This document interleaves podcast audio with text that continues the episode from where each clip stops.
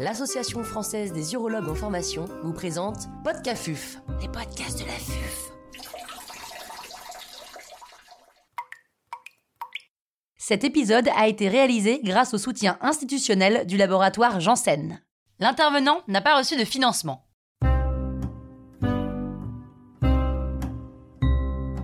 Les points clés des recommandations 2020 du CCAFU pour le cancer de la prostate. Docteur François Rosé, urologue à l'Institut mutualiste Montsouris, responsable du comité de cancérologie de l'AFU pour le cancer de la prostate, nous fait part de son expertise. Quelles nouveautés concernant le diagnostic du cancer de la prostate? Cette année, plusieurs euh, nouveautés. D'abord en termes de dépistage, puisqu'on va essayer de proposer un dépistage dans une population ciblée, qui est une population euh, à risque de présenter un cancer de la prostate, qui est la population des patients qui sont mutés, BRCA, des patients euh, dans lesquels les, familles sont connues et pour lesquels on, recommande le dépistage d'un cancer de la prostate de façon précoce à partir de 40 ans avec les moyens euh, diagnostiques habituels que sont les moyens cliniques, euh, l'IRM ou l'utilisation du PSA. Ensuite, en termes de diagnostic, on peut dire que l'IRM est encore au cœur de la stratégie diagnostique et en 2020, on revient sur l'indication de l'IRM avant les biopsies, basée sur euh, les études connues, l'étude précision anglaise, l'étude MRI First française, avec des publications nouvelles, notamment une, publication du New England Journal of Medicine qui confirme un peu les données du MRI First et qui va dans le sens de l'utilisation des biopsies ciblées et des biopsies systématiques. Et puis la nouveauté euh, peut-être cette année qui s'appuie sur euh, les données de l'étude de Van der Lest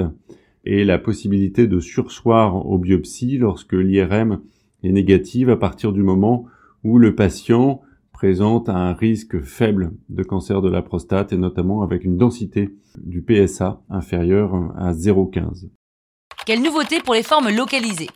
Pour les formes localisées, dans ces euh, recommandations du comité de cancérologie de l'AFU, on va avoir tout un descriptif sur euh, la stratégie à suivre pour les patients présentant un cancer de faible risque évolutif pour lequel on va choisir une surveillance active.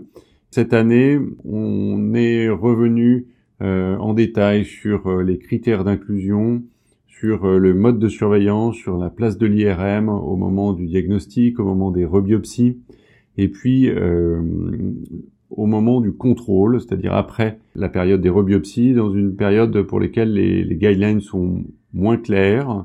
où on est euh, euh, au CCFU cette année euh, avec des recommandations assez claires en termes de répétition des examens, du PSA, du toucher rectal, des répétitions de l'IRM et l'indication des biopsies en fonction des modifications des données cliniques, en fonction des modifications du PSA ou des modifications de l'IRM. Donc au final, des recommandations beaucoup plus précises sur la stratégie euh, pour la surveillance active qui finalement concerne une, grande partie des patients chez lesquels sont diagnostiqués des cancers de prostate de faible risque évolutif. Au niveau local, une, grande modification, c'est les, données de l'essai euh, artistique, la méta-analyse des trois essais radicaux du GETUGAFU et RAVES, qui permet de couper la question de la radiothérapie adjuvante ou la radiothérapie de rattrapage chez les patients qui sont porteurs de facteurs de risque de récidive après prostatectomie, sur le plan euh, histologique notamment. Et euh, cet essai, cette méta-analyse, qui est une méta-analyse sur des données individuelles avec un niveau de preuve euh, élevé, va clairement dans le sens d'une radiothérapie de rattrapage précoce avec une radiothérapie de rattrapage dès le PSA 02, mais peut-être même dès le, PSA 01, c'est ce qu'on avait dans l'essai euh, radical. Un dernier point qui est l'intérêt du traitement local chez les patients chez lesquels euh, le bilan montre euh, l'existence de, de, ganglions au niveau local, donc les patients CN1, M0. Quelle nouveauté pour les formes métastatiques? Eh bien, dans cette situation, il faut distinguer les patients qui sont métastatiques hormonosensibles des patients métastatiques résistants à la castration. Chez les patients métastatiques hormonosensibles, clairement, des nouvelles indications sur le traitement systémique, puisque on va vers une intensification du traitement systémique, euh, quel que soit euh, le risque, euh, quel que soit le volume tumoral, avec une indication de traitement hormonal classique plus une hormonothérapie de nouvelle génération pour les, patients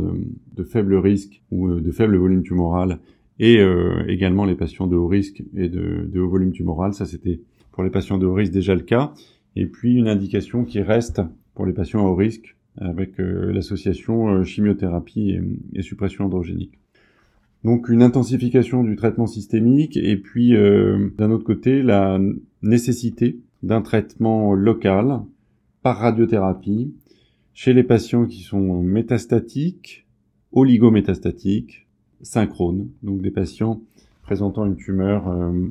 synchrone avec un, petit volume métastatique, moins de 3 localisations sur un bilan conventionnel, scintigraphie et scanner.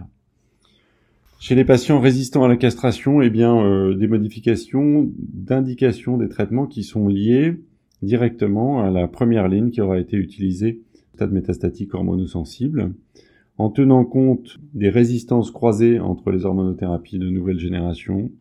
et puis en tenant compte des études qui vont dans le sens de l'intérêt du cabazitaxel après échec de docetaxel ou d'une hormonothérapie de nouvelle génération, et donc on a une place très claire de chimiothérapie de, rattrapage par cabazitaxel,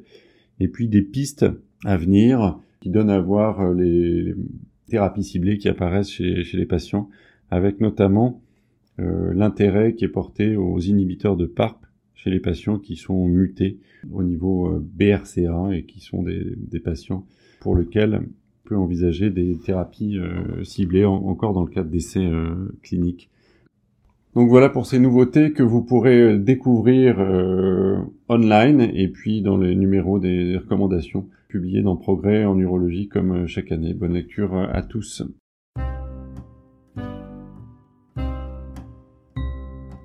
Un grand merci au docteur François Rosé pour ses conseils précieux.